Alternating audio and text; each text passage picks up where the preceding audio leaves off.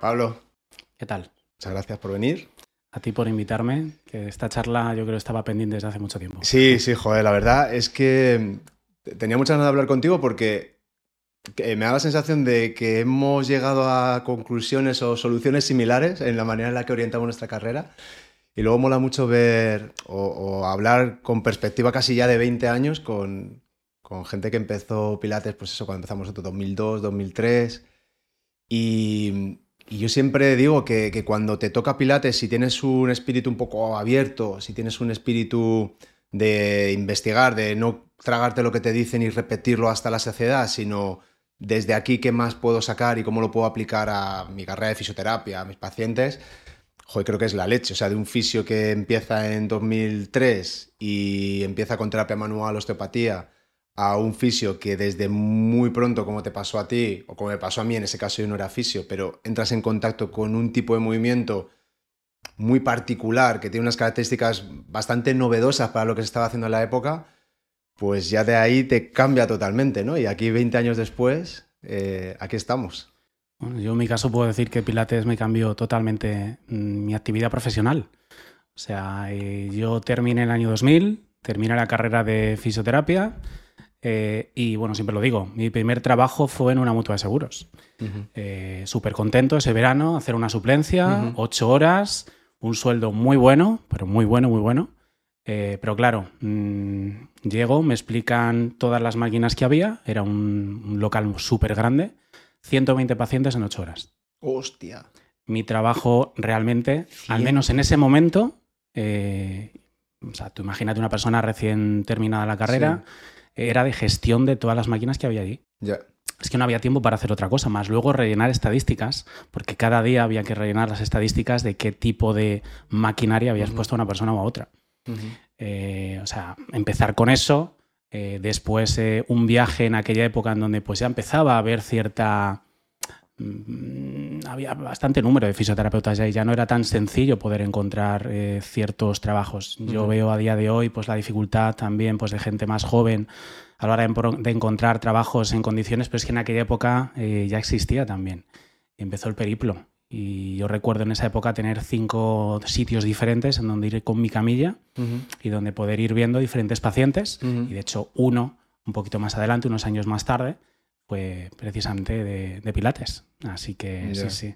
Y desde ahí cambio constantemente. Eh, pero han sido, además, lo iremos hablando, ¿no? Pero han sido cambios constantes eh, que han ido marcando hasta, pues, en este caso, donde estoy yo, que entiendo que en tu caso fue exactamente igual. Sí, bueno, eh, yo empecé, yo no sabía muy bien qué, qué hacer, estaba bastante perdido y me gustaba el deporte, me, gustaba el cuerpo, me gustaba todo lo físico, lo relacionado con, el cuerpo. Y, empecé a. Hice un curso de masaje, de masaje deportivo. Y, empecé a mover las manos y a estar con gente y a notar, a sentir el cuerpo. Y, y, me llamó la atención. En esa época la osteopatía era todo. Y dije, pues venga, hacer osteopatía. Pero al, al muy poco de trabajar con la osteopatía, yo no entendía nada. Digo, esto aquí estoy haciendo una serie de ajustes aquí, pa, pa, pa, pa, pa, como si la gente tuviese fallos de fábrica. Veo a los mismos pacientes todas las semanas, les pauto prácticamente todas las semanas. Están muy contentos aparentemente, pero yo, o sea, no sé qué hago aquí. Es decir, es como una rueda constante. Y, y en mi cabeza de, pues eso, de tener 20 años, decir, tiene que haber algo que, que le pueda ayudar a la gente a... Si Claro, mi paradigma era el cuerpo se descoloca y como se descoloca duele. Ese era mi paradigma en esa época. Y, yo lo que pensaba es, tendré que hacer algo para que la gente se mantenga colocada y que no le duele y que no dependa de todas las semanas. Y caí con, con Pilates. Y, y, joder, la verdad es que me encantó. O sea, me enganchó, me encantó, me gustó mucho todo el, todo el trabajo de control motor, todo el trabajo de conciencia corporal, eh, la respiración, el tipo de movimientos, la, la dificultad que tenía en algunos, en algunos casos. Y a partir de ahí dije, joder, yo quiero hacer esto. Aparte que le vi una oportunidad de, de poder ganarme la vida bien. O sea, era algo que estaba entrando, había ahí un Blue Ocean, ¿no? Un océano azul y dije, pues voy a meter aquí a ver si está. Y joder, me, pilló toda la ola, claro. Pues es, es, curioso porque justo lo que cuentas es lo que me pasó a mí. Es decir, yo termino en carrera, empiezas con esta parte mutua, que yo mm, realmente después de trabajo dije, como este vaya a ser mi trabajo de aquí a los próximos no sé cuántos años, digo, apaga y vámonos. O sea, Insoportable. Eh, no creo que vaya a mantener la motivación suficiente como para poder aguantar precisamente todo esto. Además que lo tenía muy claro. Es decir, yo desde siempre, pues algunas veces había, había escuchado en casa esto de, ah, no, pues es que es el trabajo que tengo, tal, y yo siempre pensaba algunas veces, pues de cara pues a, familiares, amigos y demás, es que es el trabajo que hay y es que no se puede cambiar, ¿no? O sea, ya, ya no voy a cambiar. Y yo siempre decía, joder, pero ¿por qué no? Si no te gusta, ¿por qué no vas a poder trabajar en algo que realmente pues te pueda aportar y te pueda llenar de alguna forma, ¿no? Y, entonces pues digo, joder, mi primera experiencia y que ya haya sido así, está bien porque recibes la nómina y demás, pero es que al final la parte económica no, es la más importante, al menos mm. eh, como yo lo quiero ver, ¿no? Y, resulta que cuando empiezas a ver pacientes, pues me pasó exactamente lo mismo que a ti. Primero, mm, después de terminar la carrera, los recursos que, con los que yo me veía pues no eran suficientes, obviamente, ¿no? Y de hecho, pues eh, en segundo de carrera yo me apunté también a osteopatía, sí. porque siempre se escuchaba ya todo esto de si quieres empezar a encontrar un trabajo en condiciones, eh, apúntate a osteopatía. Sí, y durante el primer año lo que experimenté fue que pues traté un montón de, pacientes, eh, todo terapia manual, y lo que veía es que los pacientes, pues al cabo de dos días, tres días, me venían o te decían que estaban, pues otra vez tal, vengo al repasito. Y yo de nuevo pensaba, como me esté toda la vida con los repasitos, con los repasitos mm, digo, pues igual, apaga y vámonos. Entonces siempre pensaba también en esta idea de, jolín, es que tiene que haber eh, alguna cosa para poder ayudar a la gente a que pueda mantener lo que hoy en día decimos tan, entre comillas, fácilmente, ¿no? A mejorar la función y a que, pues de alguna manera, la persona pueda pues mantenerse y pueda mejorar en sus condiciones a lo largo de la mm. vida, ¿no? Y pues en uno de los trabajos que yo tenía en aquella época eh, fue en un centro de pilates, que yo tengo que decir que al principio era de estas personas de decir, ¡buah! Esto de pilates, mm, no sé yo cómo irá. Sabes que en el mundo de tanto de la fisioterapia como del fitness en general, muchas veces surgen modas. Y surgen disciplinas que algunas veces, pues al cabo del año, eh, no sé, vamos, que en uno o dos años no se vuelven a escuchar. Y Pues yo al principio era un poco escéptico en este sentido, de llegar y decir, tampoco porque lo criticaba sin conocerlo. Claro. ¿vale? Entonces ya hubo un momento en donde abrí la puerta, me metí, lo probé, me gustó y bueno, a partir de ahí, de, verdad, surgieron un mundo de oportunidades muy grandes. Hmm. Sí, hay. En, todo esto que hablabas, que comentabas antes al principio, ¿no? La situación en la que, en la que están los fisios y, todas las grescas que, hay o que tenemos, sobre todo ahora con el movimiento, es porque quizá esa, esa arrogancia que hubo en su momento hacia el desconocimiento de, este tipo de técnicas que, eran nuevas, y, el valor que se le daba a otro tipo de trabajo, pues eso, como la, osteopatía o la terapia manual o lo que sea, em, te, negaba la posibilidad de explorar. ¿Y qué hay ahí? A, lo mejor es una mierda, pero primero tendrás que, conocerlo. En cambio, yo sé que, los que hemos estado en contacto con ese entorno y hemos estado trabajando mucho tiempo y hemos sabido aplicarlo relacionándolo con, con cosas que hemos aprendido en la carrera o después investigando, pero más relacionadas con la fisiología, la biomecánica, control motor, todo lo que son ciencias del movimiento, te das cuenta que sin ser la panacea, porque nada lo es, es una herramienta buenísima para tener a la gente moviéndose, para tener a la gente adherida al movimiento, para que pierdan el miedo a moverse y para que poco a poco vayan aumentando su confianza primero y luego también pues, ligeramente sus capacidades físicas pues para mantener su función en el día a día. ¿no? Y, a mí me da la sensación que Pilates ha crecido muchísimo entre una población no sanitaria.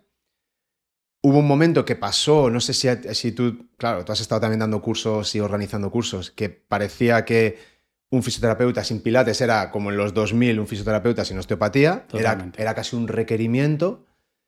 Y, y, luego resulta que cuando ya hay más fisio entrando en pilates, nos estamos dando cuenta que el ejercicio, el movimiento, es lo que es. O sea, si hay algo paradigmático ahora en la fisioterapia es el ejercicio y el movimiento. Y resulta que hemos estado un montón de tiempo a la sopa boba sin, prestar atención y, eso ahora lo estamos pagando. Porque claro, ahora los, los eh, licenciados en actividad física, pues claro, también dicen, nosotros también estamos haciendo actividad física, ejercicio Estamos trabajando con, personas que han tenido lesiones y que nadie le hacía caso, que solo se le hacía terapia manual o, aparatología, como tú dices.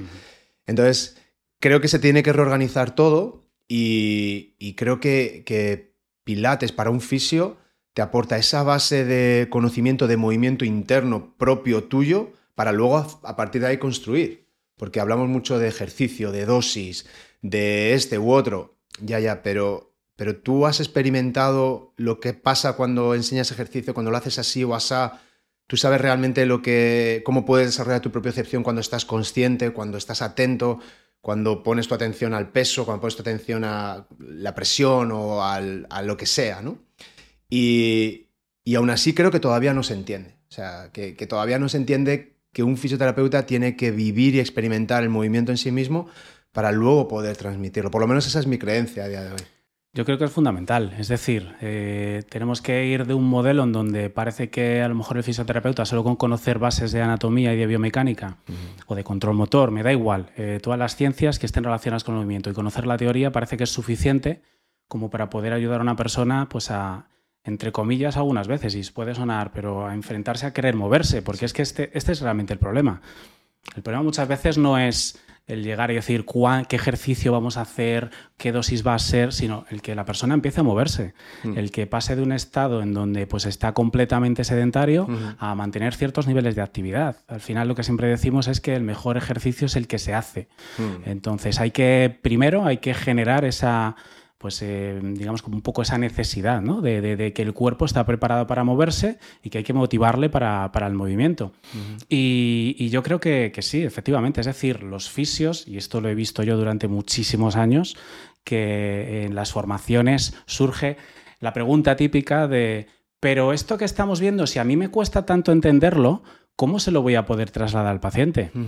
Es la típica pregunta que todo el mundo sabe. Nosotros que sabemos anatomía y biomecánica eh, y me cuesta entenderlo, ¿cómo? Pues perdona, el conocer esta parte teórica no significa que tu cuerpo vaya a poder entender el movimiento de la mejor manera posible. Necesitas trabajarlo, necesitas practicarlo, necesitas experimentarlo y precisamente eso es lo que te va a hacer el que cuando tengas una persona delante a través de las vivencias y experiencias que tú has tenido, pues vas a poder ser capaz de mm, extrapolarlo y poder explicárselo en otra serie de condiciones que luego al final la persona también va a tener pues, sus filtros, sus eh, creencias, sus y vas a tener que buscarte diferentes tipos de estrategias para que al final el mensaje pueda calar de la mejor manera posible. Pero esa es la parte complicada, esa es la parte quizás compleja.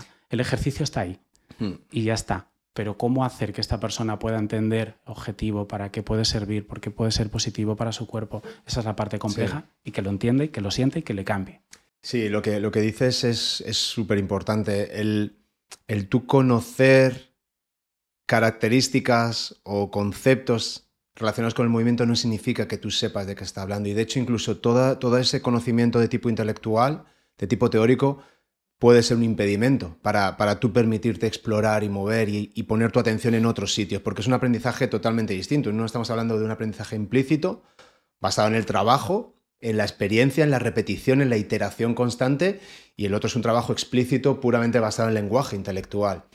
Y, a, mí, a, mí, me pasaba igual que los fisios que hacen nuestro curso tienen muy buena capacidad para sacar los exámenes, los tests, los casos prácticos, todo eso son brillantes, lo entienden rápido, entienden los ejercicios, pero son muy malos moviéndose. Tienen muchísima dificultad para, para, ser capaces de llevar su cuerpo de un punto A a un punto B. Y me da igual que sea un ejercicio de pilates. En este caso, nuestro contexto es ese, ¿no? Estamos con un repertorio de pilates, pues mm, esa es la medida. Pero me da igual, al final yo lo que yo quiero ver es tu capacidad para hacer con tu cuerpo aquello que tú planificas o que quieres hacer y cómo descubrirlo.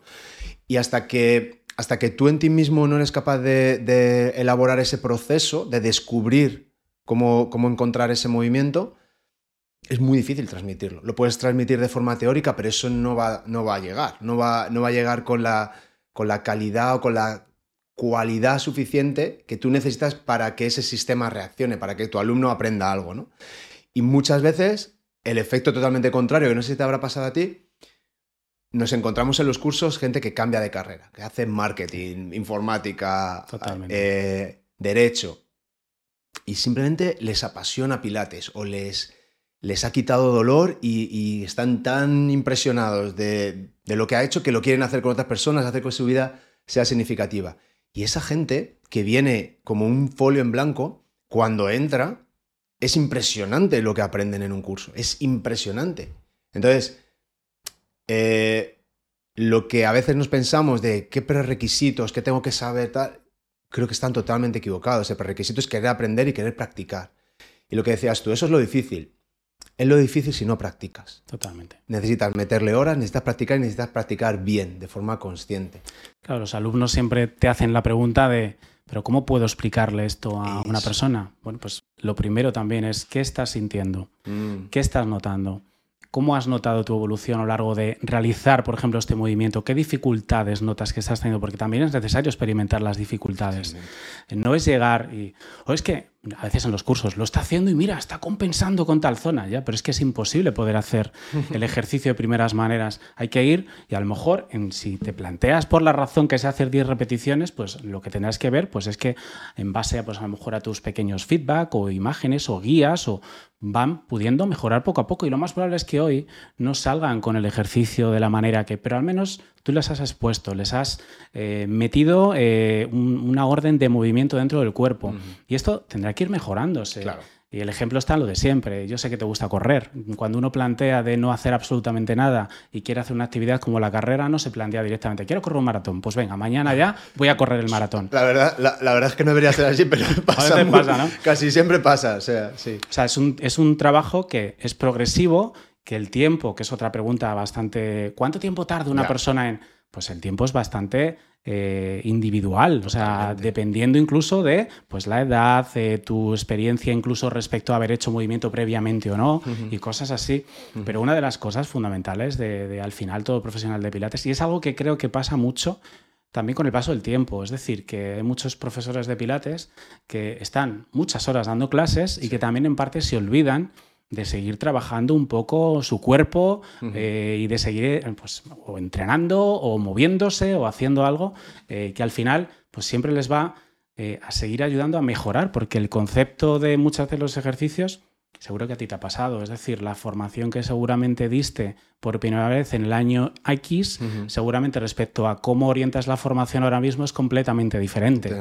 entonces, esto ocurre y ocurre porque al final todos hemos ido eh, realizando una serie de vivencias o teniendo una serie de vivencias que al final nos han hecho que vayamos moldeando, pero si todo el rato estamos repitiendo la misma cantinela eh, y no seguimos practicando, pues en este caso generando cambios en nuestro cuerpo a través del movimiento, pues al final hmm. eh, seguiremos enseñando lo mismo. Sí, yo, creo que, y últimamente he pensado mucho en todo esto, al final Pilates no deja de ser un, un método que se inventó este señor, Joseph Pilates, que, tiene incluso una filosofía como muy marcada, ¿no? sus principios rectores, la, disciplina, la respiración, el trabajo de todo el cuerpo, esta idea como un poco holística que, tenía, incluso muy de estilo de vida, que, si lo miras ahora dices, hostia, este tío ya estaba hablando de, que la clave de la salud es el estilo de vida y que no solo es el ejercicio, pero que el ejercicio es clave. O sea, decía cosas muy, muy interesantes. Pero al final es una serie de, de ejercicios en una serie de aparatos bastante particulares y, en realidad eso es Pilates, más o menos. O sea, todo lo que se parezca a eso es Pilates. Luego se ha intentado hacer muchísimas cosas con Pilates y yo creo que ahí es donde ha chocado. ¿no? Mm. Entonces, yo creo que tú puedes utilizar una inspiración, una esencia de Pilates y hacer un ejercicio terapéutico o hacer una exposición graduada al ejercicio para dolor crónico o, para recuperar para rehabilitar, pero al final son esas herramientas, pero hay tantísima investigación, tanta ciencia, tantas cosas que sabemos que da la casualidad que se pueden aplicar en un entorno de Pilates, porque el entorno de Pilates si tiene algo es que es versátil, te permite adaptarte mucho y, estas personas que decías tú que tienen miedo a moverse, que lo primero que tienen que hacer es ponerse en marcha, siempre vas a encontrar un punto de anclaje y eso es la leche. Eso es fundamental. Yo siempre lo digo que al final Pilates por lo menos, y así fue mi vivencia también, fue, es la mejor manera de poder crear y experimentar el movimiento. Eh, por lo menos la más sencilla, ¿no? La más fácil, la que incluso, aunque pueda sonar un poco así, es decir, incluso a nivel de marketing, sirve para que una persona pueda decir, mm, en vez de decirte, me voy a apuntar a clases de ejercicio, no, me voy a apuntar a clases de pilates. Bueno, mira, aunque solo sirva para eso, pero ya va a servir también eh, para que la persona pueda empezar a experimentar y empieza... Porque antiguamente, incluso todavía, ¿no? Es que como voy a clases de pilates y sonaba como bastante... Eh, mm, como incluso a niveles... Sí, como, de estatus, ¿no? Exactamente, un poco a nivel de estatus social. Yo creo que es algo que se ha normalizado, pero sin embargo, creo que existe un problema y aquí podemos abrir un melón bastante gordo. Dale, dale, melones. Eh, que el melón hace referencia a que, por ejemplo, yo muchas veces haciendo incluso revisiones, eh, pues para los alumnos de la universidad también, de cara a, evidencia, por ejemplo, de temas de pilates. Y una de las cosas que ocurre es que muchas veces el mensaje a nivel general no es el mismo. Es decir, que no todos los pilates son iguales muchas veces. Que hay pues, algunas veces que hay ciertos enfoques que le dan más valor a una cosa, a otra. Entonces, esto al final yo creo que es más bien lo que sí que ha hecho que el método Pilates tenga ahí como una especie de burbuja en donde a veces estos inicios o estas bases iniciales que se tenían ahí un poco de base y demás han quedado un poco más diluidas y cada uno al final le ha acabado dando su perfil determinado que ha hecho que al final pues se pierda un poco pues la base principal, ¿no? que es moverse de una manera a lo mejor pues ciertamente controlada, con un inicio, para que al final la persona se pueda, pues, eh, mm, pueda desempeñar y pueda tener mayores capacidades para moverse en su día a día. ¿no? Entonces, esta es una de las cosas que yo creo que, eh, y de ahí surgieron pues también muchas veces pues, eh, diferentes tipos de escuelas, metodologías y de nuevo no hay escuelas malas ni buenas, cada una tienen sus hmm. formas de trabajo. Pero es una dificultad que muchas veces no es que he ido a hacer pilates a no sé dónde y he ido a hacer pilates a tal sitio y es que son dos trabajos completamente diferentes. Exacto. Esta es una de las cosas que muchas veces dices, joder, ¿por qué en realidad? Si la base debería ser la misma, ¿qué está pasando? ¿Cómo...? Mm, no sé, no sé. Esa es una de las cosas que a mí me... Sí, yo, yo también he pensado mucho en esto. En el punto en el que estoy ahora va, va un poco casi lo que te comentaba justo anterior, si, lo puedo desarrollar mejor para que se entienda. Em, a día de hoy yo creo que no deberíamos decir Pilates quita dolor, Pilates mejora el rango de movimiento. creo, que, creo que toda la gente que hace Pilates y la gente viene con dolor de espalda le quito el dolor de espalda y no sé qué, tal, no, estás entendiendo nada. Pilates es un método de ejercicio y es un método de ejercicio con unas características. Entonces, desde el, momento en el que ese ejercicio va a tener unos efectos. Pilates te puede quitar dolor de espalda o te puede, te puede dejar jodido una semana. Totalmente. Igual que, cualquier... eso hay que dejarlo súper claro. Exacto. Entonces, al final, es, un método en el que, en el que se utiliza el, cuerpo para hacer cosas con él, buscando o no buscando, pero teniendo unos efectos, ¿no? Entonces, para mí, Pilates debería ser, mira, esto es una disciplina de ejercicio, tiene esta filosofía, lo inventó este hombre, tiene estas máquinas, ya está. ¿Para qué lo hacemos? Porque nos gusta. Nos gusta este tipo de ejercicio, estoy adherido a él, perfecto. Pero, pero no busquemos si Pilates es superior a una cosa u otra. ¿Por qué no? Porque es que al final vemos que ejercicio de fuerza máxima, quita dolor. Ejercicio de control motor, quita dolor. Eh, visualización de acciones o imaginería motora, quita dolor. Es decir, cualquier cosa que ponga tu cerebro y tu cuerpo en modo movimiento tiende a quitar dolor. Hacer bici quita dolor, eh, aunque tenga lumbalgia. Correr quita dolor. Entonces, el ejercicio físico y el movimiento quita dolor. Decir que uno más que otro ya estamos viendo, yo creo que ya no me va a sorprender, no, hay, no parece que haya ninguno superior a otro. Por lo tanto, yo creo que deberíamos decir, mira, Pilates es esto. Y si hay alguien que quiere practicar Pilates, pues como el que practica Zumba o el que practica yoga, es una manera de moverse. Y ahora que luego nosotros queremos entender por qué este ejercicio que se parece a este otro y que resulta que está en Pilates tiene un efecto mejor para X, genial. Pero ya deberíamos como separarlo, ¿no? Y, ahí es donde yo creo que, nos hemos confundido. Mucha gente que sabe muy poco se cree que simplemente por el hecho de saber Pilates ya lo sabe todo y puede trabajar con cualquier tipo de persona, con cualquier tipo de patología y, y que no va a haber ningún problema y que les va a curar. Y en el otro lado, gente que ha tenido malas experiencias que dicen, pero, pero esto es pilates, yo me hice muchísimo daño en pilates. Claro, depende de cómo, ¿no? Te puedes comer una hamburguesa que está asquerosa o puede ser la mejor comida de tu vida, ¿no? Pero sí es una hamburguesa. Al final, como siempre digo, es, el entorno, es un entorno diferente de poder moverte, mm. eh, que obviamente debería a lo mejor tener asociado, y a lo mejor ahí meto, meto un poco mi, eh, la parte un poco más que me gusta, ¿no? Pero una parte más educativa eh, y una parte de conocimiento, de conocimiento propio, eh, de conocer tu cuerpo, de...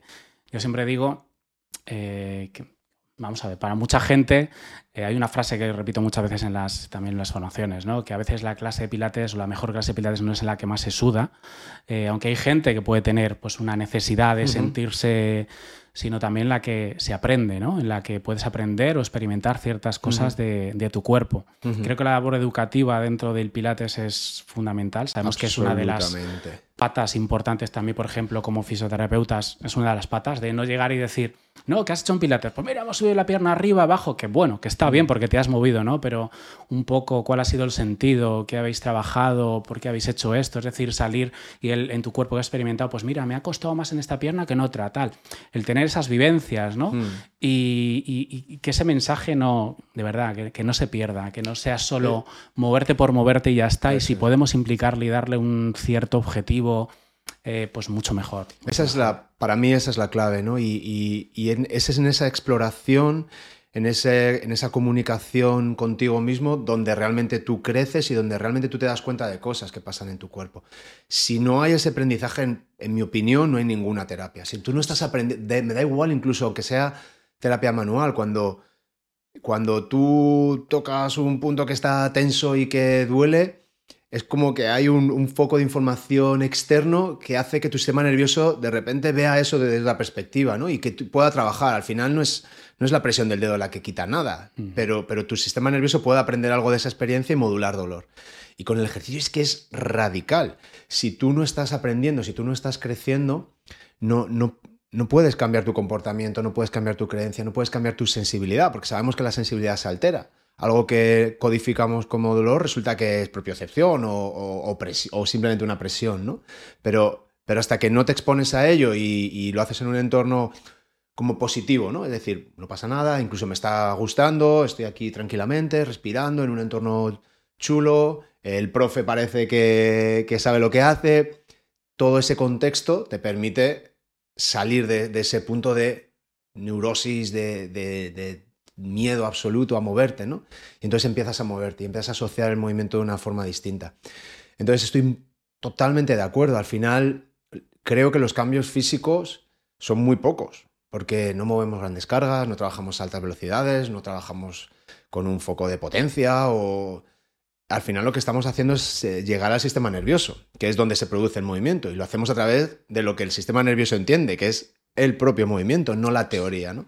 Entonces yo creo que ahí es donde, donde Pilates es como el, movimiento para dummies. Es muy fácil entenderlo, muy fácil ir, viviéndolo, como tú dices, ¿no? teniendo esas pequeñas vivencias.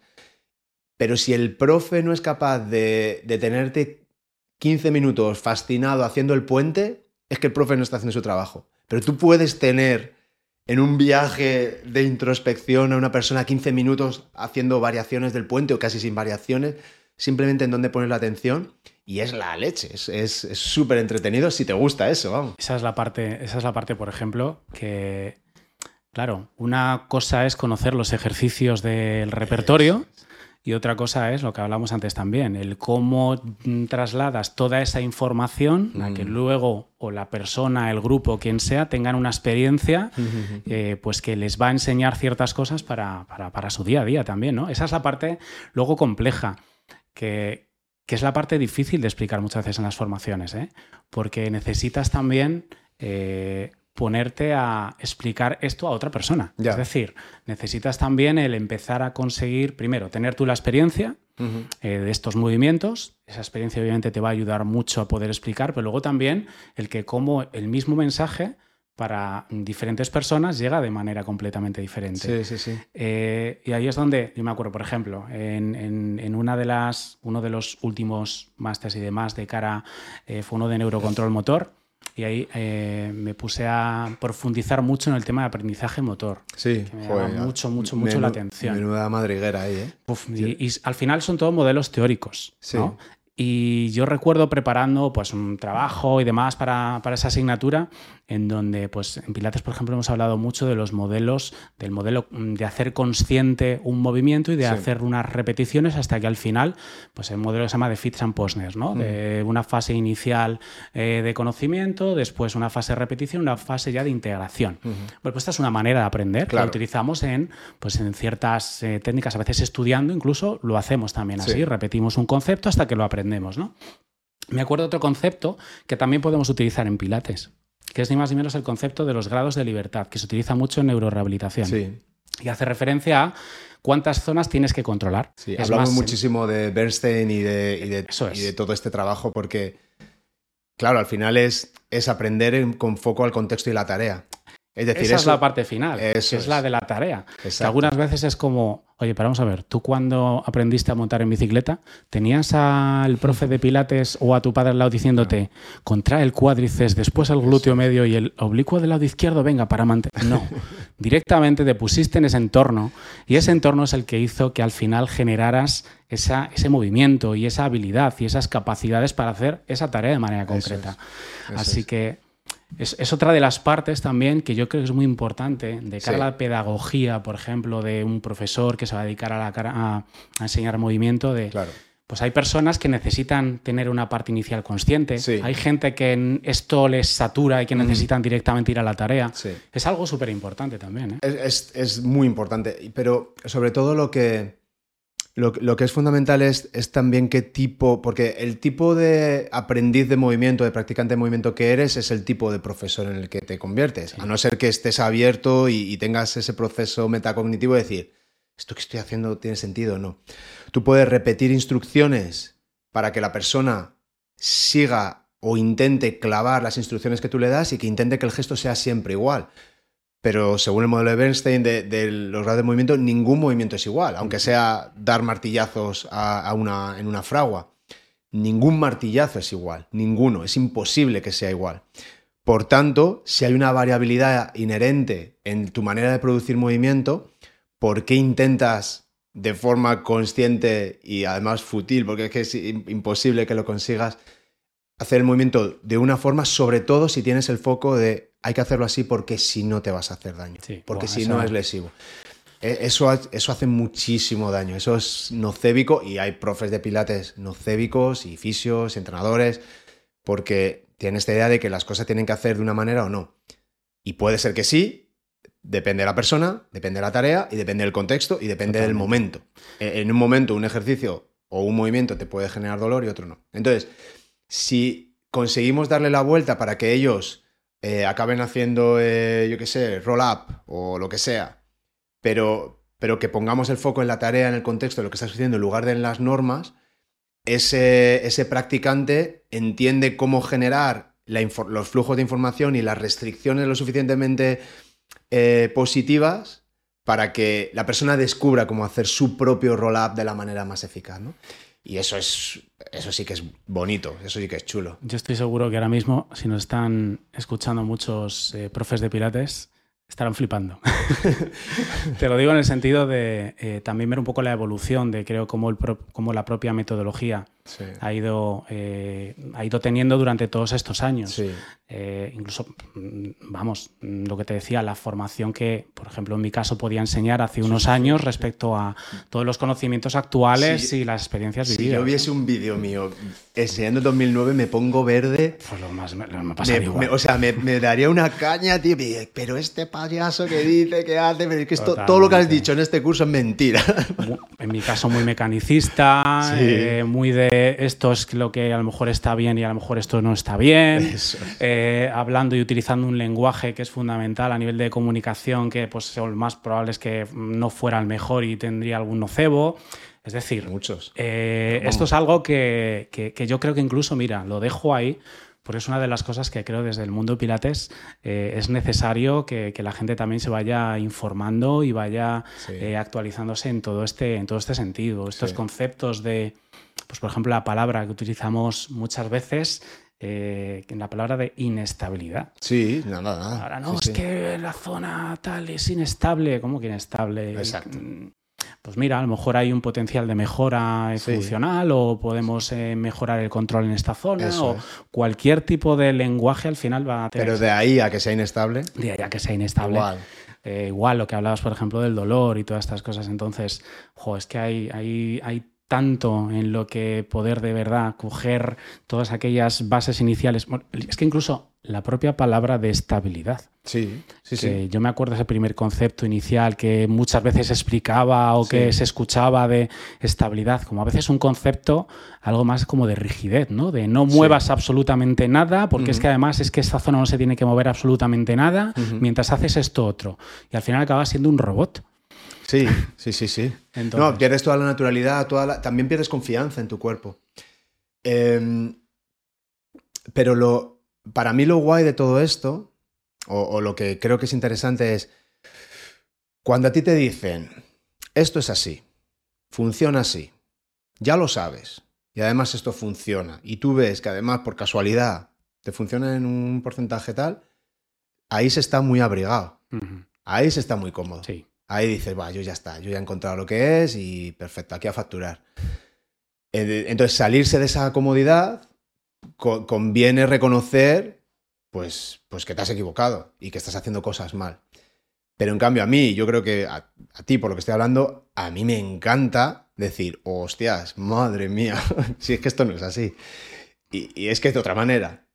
Y además dices, joder, ahora tengo que entender cómo es esta otra manera, ¿no? Y, quiero, quiero, quiero conocerlo, ¿no? entonces al final las cosas se, van como a un extremo, lo que dices tú, la estabilidad, no sé qué tal, luego se van al otro extremo y luego parece que empezamos a navegar en, ese, en esa oscilación entre a veces necesitamos un poco más de rigidez, pero ahora necesitamos más movilidad, pero si eh, pones demasiado foco en la rigidez también vas a ser a lo mejor nocébico o vas a generar eh, lo que sea, ¿no? Entonces, pero es que eso es el movimiento, el movimiento es eso, es voy, me voy, me paso de frenada, vuelvo, vuelvo a entrar, vuelvo a salir, descubro una cosa, resulta que eso que he descubierto no tiene ningún sentido ahora para lo que estoy haciendo ahora. Y, estoy de acuerdo contigo, que, que, hay que aprender más desde este punto de vista como epistemológico, ¿no? De, cómo soy yo como practicante y como profesor, porque al final nuestros alumnos son profesores de a otras personas.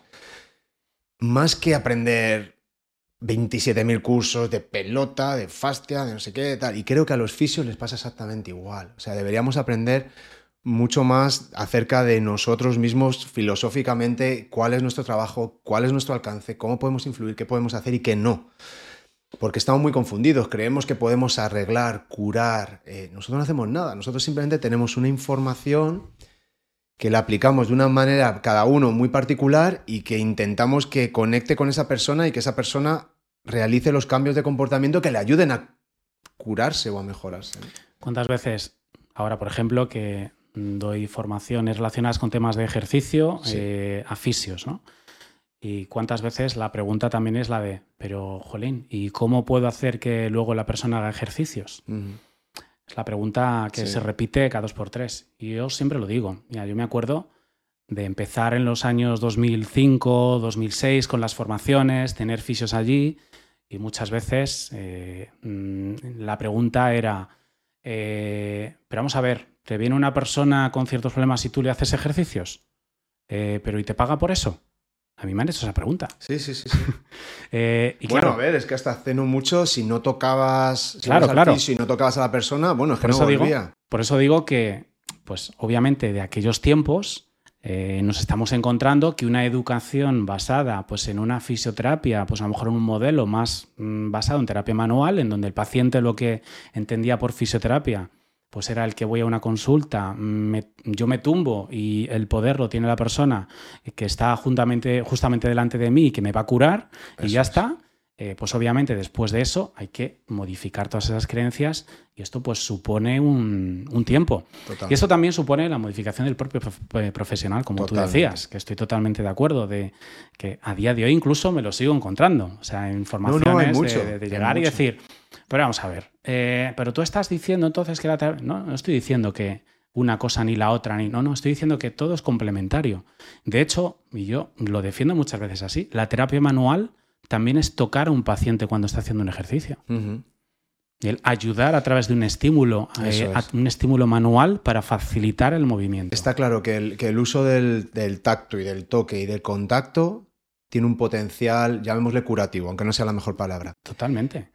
Pero, en mi opinión, es bastante más inespecífico de lo que nos hacen ver. Es decir, tú puedes tocar de muchas maneras y puede tener un efecto positivo sobre el dolor o sobre la percepción de esa persona o lo que sea pero no hay tampoco una manera u otra concreta de hacerlo. No, en algunos casos puede que sí, pero por norma general estas técnicas también, marcas registradas, de no sé qué, que hay que estudiar, lo que tiene esos algoritmos tan marcados, todos sabemos a lo que nos referimos, las famosas M's, ¿no? Eh, o la propia osteopatía, ¿no? Las cosas son así, se descolocan así, se relacionan así. O sea, es de una ignorancia supina. Al final tú te estás encontrando con un cuerpo que es un, yo qué sé, un, ente único en el universo. Es que no, tiene sus propias características, sus propias circunstancias. Pero que está claro, y estoy de acuerdo contigo, que, el, tacto como tal te puede ayudar a, calmar dolor o, a cambiar esa, información. Y, y, es difícil, o sea, cuando, cuando yo hablo de esto, yo siempre digo, mira, un fisioterapeuta es un consultor. Es un consultor. Al final tú puedes hacer perfectamente tu trabajo online. Totalmente, sí, sí. Y eso es algo que, si no hubiera sido por la pandemia, no lo estaría, no lo estaría haciendo nadie. Ni incluso los pacientes creo que estarían preparados para decir, pero ¿cómo voy a ir a un fisioterapeuta online? Pues igual que puedes ir a un psicólogo online. No, no, hacemos el mismo trabajo que el psicólogo, pero, pero al final nosotros te vamos a ayudar a entender qué decisiones que has tomado quizá no han sido las mejores y qué decisiones puedes tomar ahora para tomar las riendas de tu salud y ver si funciona o no y a partir de ahí ajustar. Poco más. Es que eso es, eso es fundamental, de verdad. al final, y bueno, yo creo que al final son, son palabras que escuchamos ya incluso todos los días, ¿no? Esta palabra de la autogestión, de intentar animar, invitar y educar a que la persona pues, mm, pueda, mm, pues en caso de que en un futuro, que es probable, ¿por qué no? Porque esto puede ocurrir, que vuelva a ocurrir un nuevo episodio, pues de dolor lumbar, dolor cervical, lo que sea. Pues lo primero, no tener miedo. Lo siguiente es saber, ah, mira, pues la otra vez eh, estuvimos hablando, eh, pudiendo hacer, pude hacer estos ejercicios, el empezar a moverme de esta manera, pues no suponía ningún tipo de problema y a lo mejor es lo que tengo que empezar a hacer, mm, ¿no? Mm. Esta es la parte importante y esta es la parte de nuevo educativa, que por eso la fisioterapia de hoy, y a mí me, me gusta mucho verlo, que la fisioterapia también ha evolucionado y que, pues como dices, gracias a la pandemia, pues nos ha dejado, obviamente, ciertas cosas que no son tan buenas y otras que sí lo son, que, pues en este caso para nuestra profesión sí que la persona persona que empiece a ver, pues que se puede ¿por qué no utilizar la fisioterapia a través de, un trabajo virtual, ¿no? Sí. Y de un seguimiento y de un, me da igual si estoy en España, me voy de viaje a no sé dónde y puedo seguir hablando contigo, conocer tus inquietudes, cómo ha sido, darte pues ciertas guías, ciertos consejos para poder ayudarte con, con el problema también. Sobre todo porque es lo que decías tú antes, al final si, viene una persona con, un cuadro de dolor o percepción de discapacidad,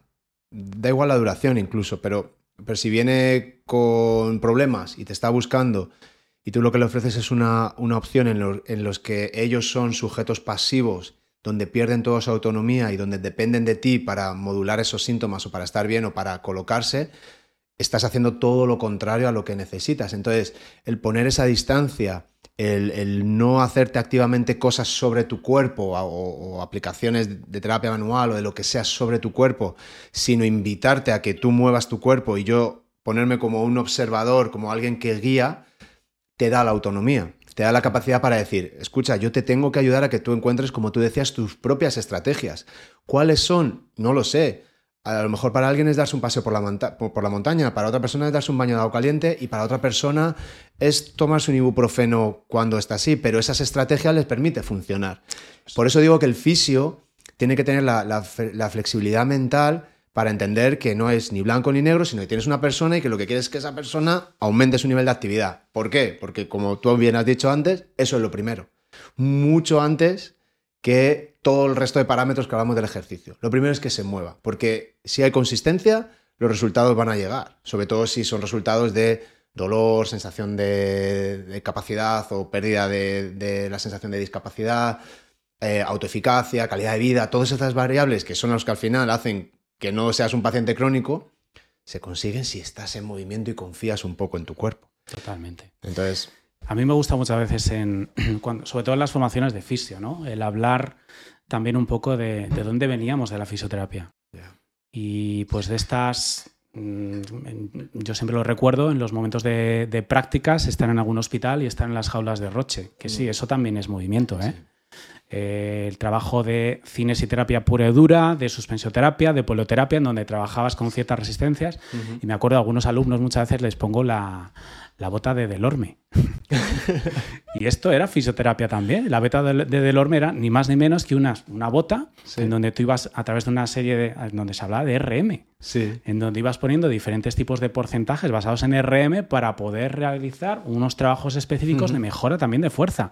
Eso era fisioterapia. Sí, ¿Por qué se dejó atrás? Sí, sí, sí. Esa, esa es la pregunta que siempre digo. Y es que siempre llevo tantos años escuchando, tantos, que es que me da la sensación de que, pero todavía sigue siendo algo nuevo. No, el nuevo paradigma de la fisioterapia es el movimiento. Digo, pero vamos a ver. Digo, ¿cómo que el nuevo paradigma de la fisioterapia es el movimiento? ¿Cuántos años tenemos que seguir escuchando todo esto? Sí, sí. Digo, si lleva con nosotros desde siempre y es algo que por alguna razón, que creo que más o menos todos conocemos, se dejó atrás y que se está recuperando, ¿no? los orígenes de la fisioterapia están en el ejercicio. Y eso son, son, o sea, eso está documentado. Eh, Ana Gaci Martín, que ha estado, ha estado en el podcast, eh, tiene una, una, charla que, que habla de, de, todo esto y además ella es como muy pasional, lo habla muy bien, me, me, hace mucha gracia.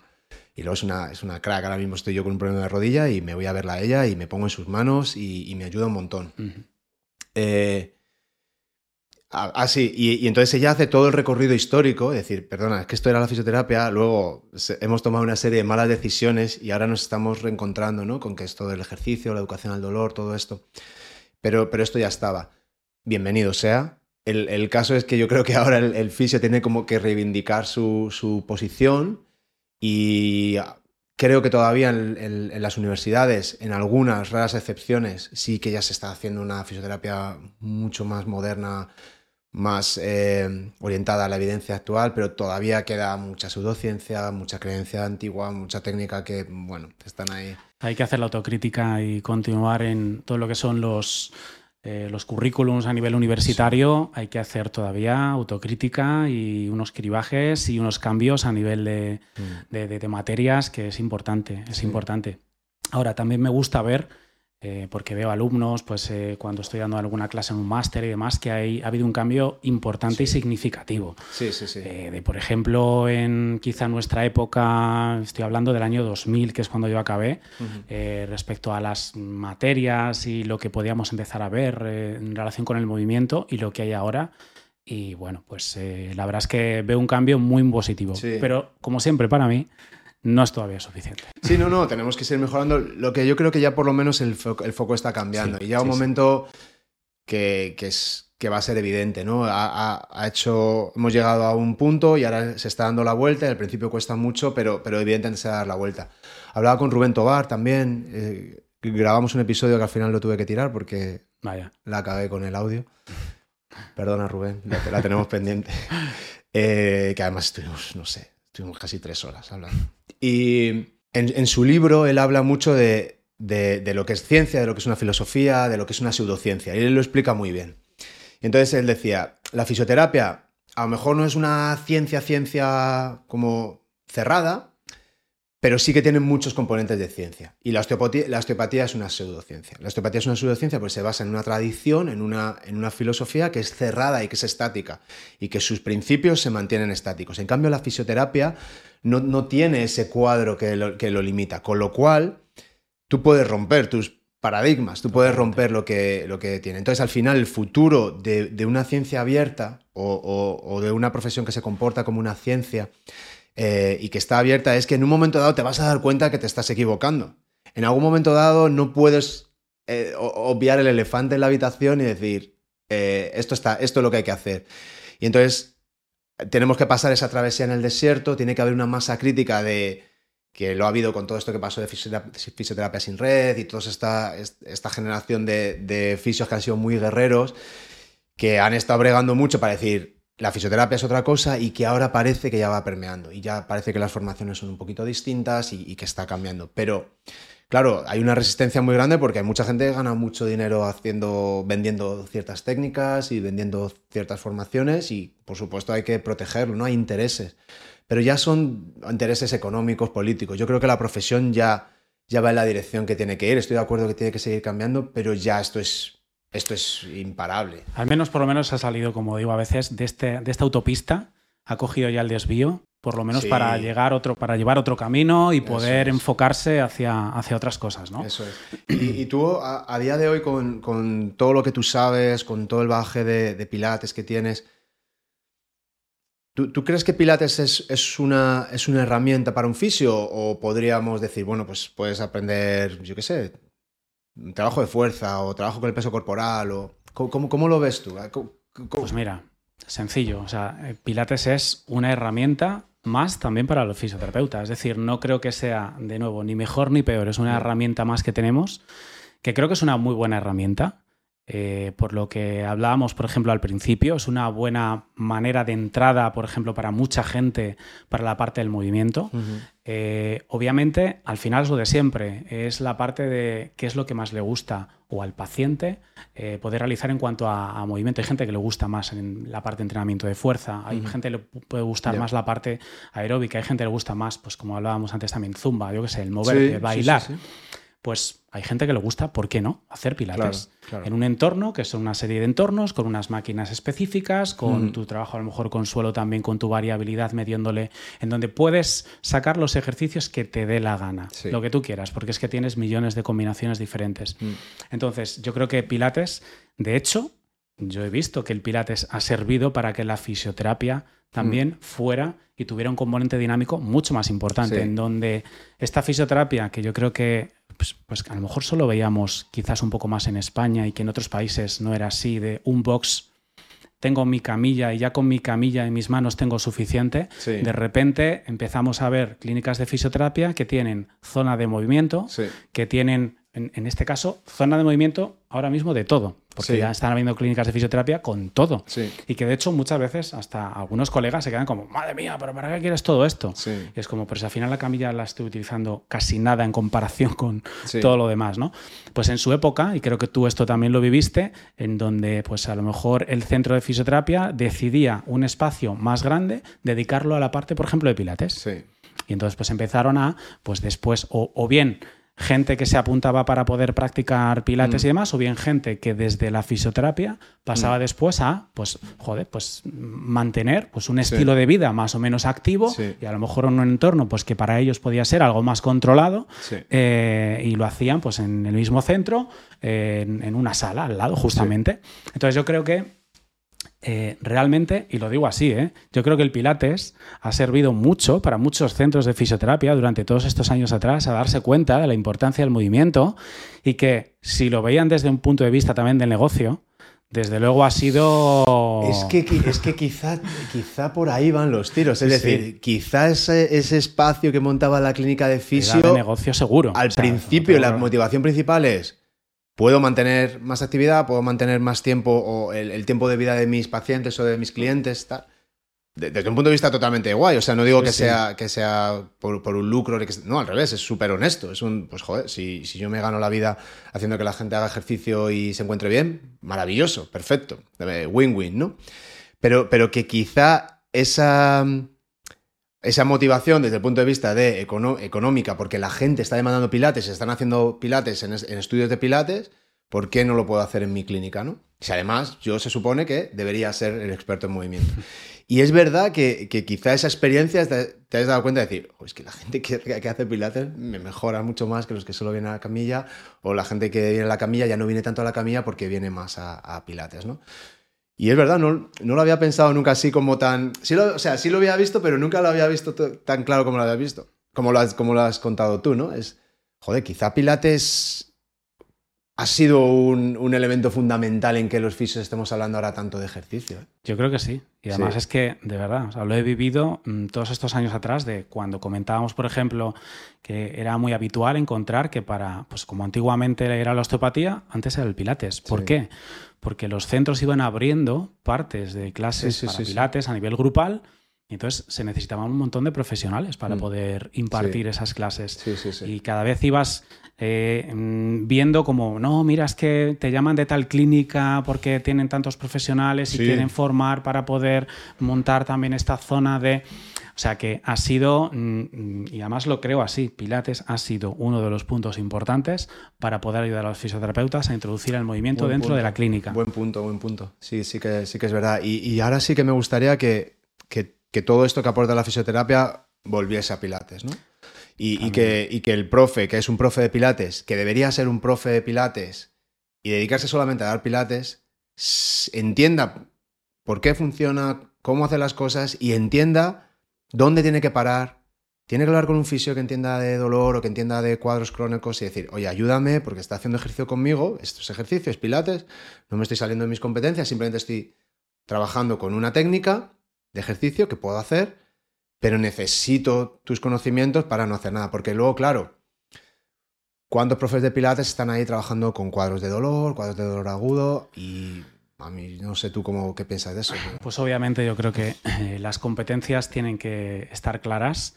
Y también, ya no solo esto, sino el que cada persona, y esto es lo que debería ser, esto es lo que en el mundo ideal debería existir, la utopía, ¿no? que yo creo que todos buscamos, que jolín, que cuando estamos trabajando con, pues igual que me pasa a mí, que cuando tengo ciertos pacientes en donde, pues es que es imposible poder llegar absolutamente a todo, poder conocer de todo. Igual que yo derivo a otros colegas y a otros profesionales que creo que van a poder ayudar a esa persona bastante mejor que, yo en base pues, a conocimientos, experiencias o lo que haga falta. Yo creo que cada uno tenemos que conocer nuestros límites.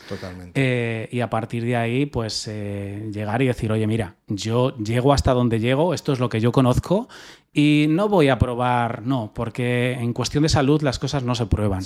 Eh, las cosas hay que tenerlas con seguridad y hay que saberlas con seguridad y obviamente a partir de aquí tener los diferentes, mm. pues eso, las burbujas y el conocimiento suficiente para eh, pues cuando tienes una persona con un dolor delante eh, y con algún tipo de alteración específica, eh, pues mm, que lo maneje la persona pues que tiene los conocimientos y las competencias adecuadas para ello. Y en ese sentido está muy claro. sí.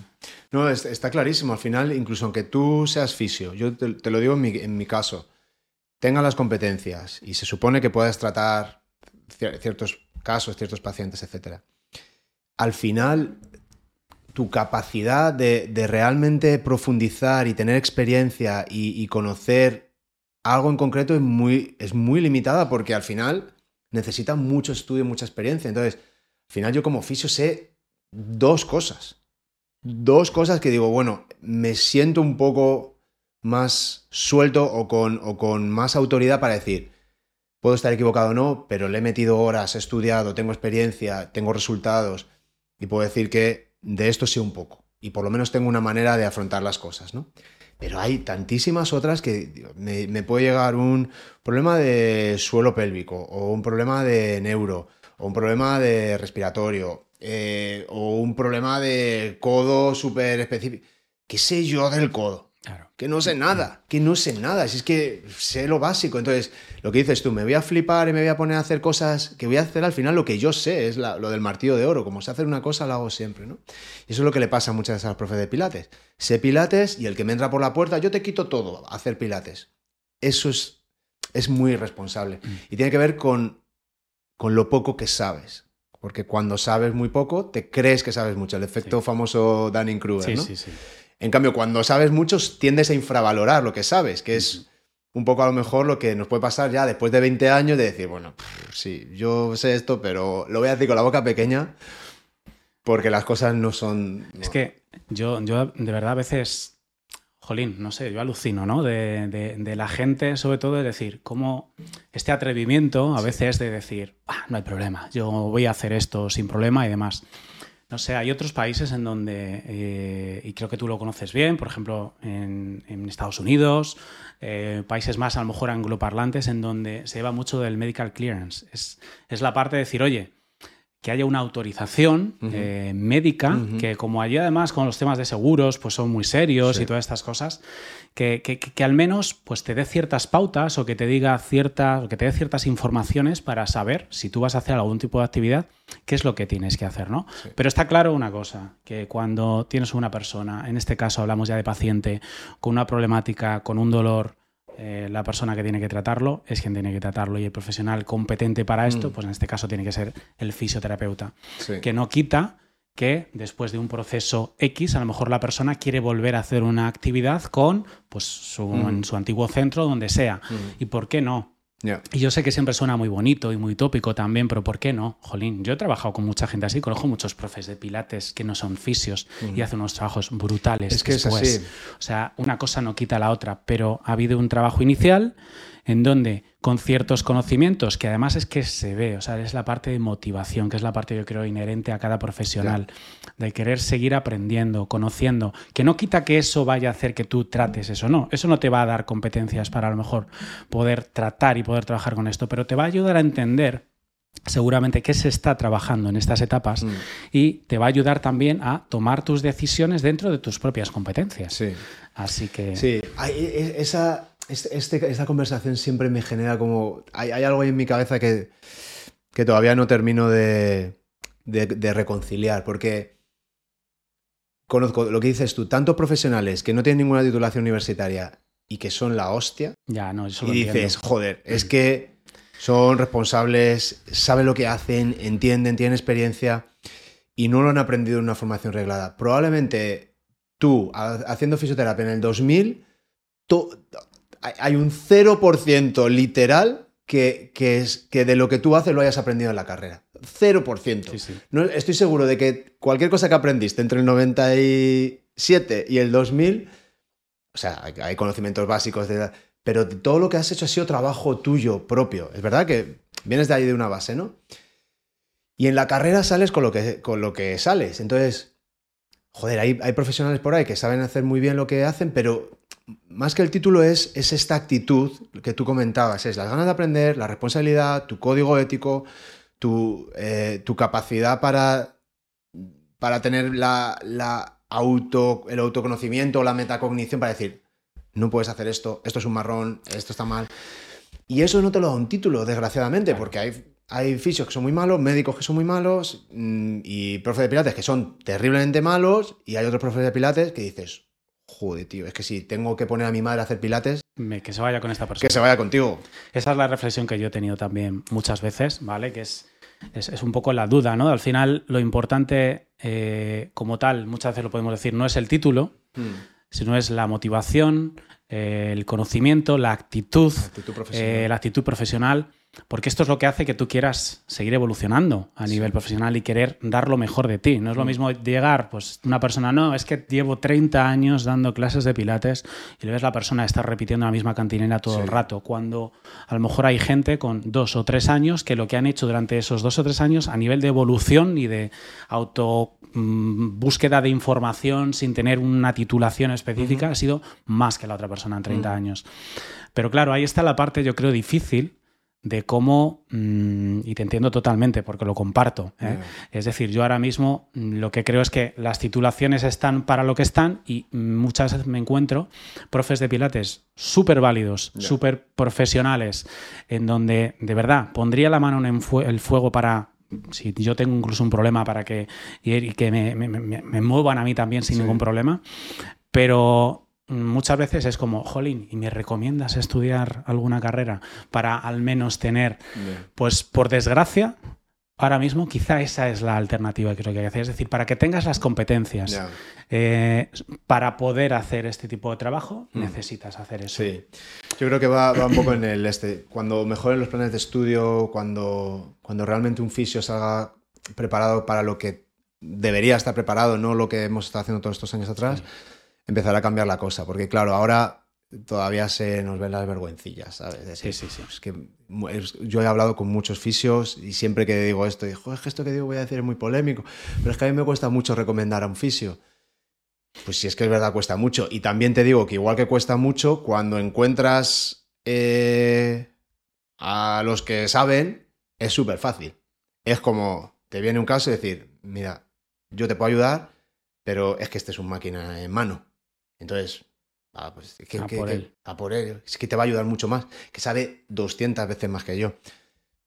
¿Qué, problema hay? Pues si es que pacientes hay muchos y aparte los pacientes también valoran eso, porque si tú estás diciendo la verdad y si tu reputación es impecable y tu, reputación es, es, derivar, es que sigues teniendo una reputación impecable como oficio. Es decir, es que eso también creo que es parte de, ayudar al paciente.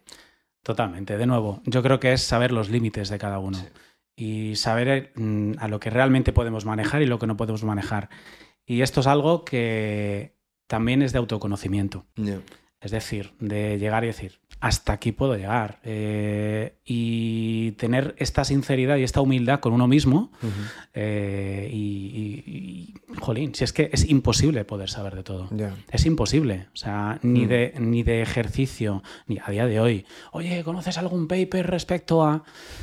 ¿Cuántos papers se puede leer una persona normal día a día? Y además ya no solo esto, tienes que ser padre, tienes que ser marido, tienes que, además, eh, tienes el trabajo, tienes, es decir, es imposible tener conocimiento absolutamente de sí, todo. Sí, por eso al final es, quedarte con, las situaciones que en las que tú te sientes cómodo, que creas que aporta valor, centrarte un poco en eso sin descuidar todo lo demás. Exactamente, y aprender y seguir teniendo, mira, una de las cosas yo creo que es de las más importantes y es durante todos estos años que has supuesto eh, para mí de las cosas más importantes, al menos como, como yo lo veo, es lo de marcarse de vez en cuando ciertos retos en tu vida. O sea, esa es de las partes más importantes. E intentar, porque eso es lo que va a hacer que no te conformes y que no te estanques.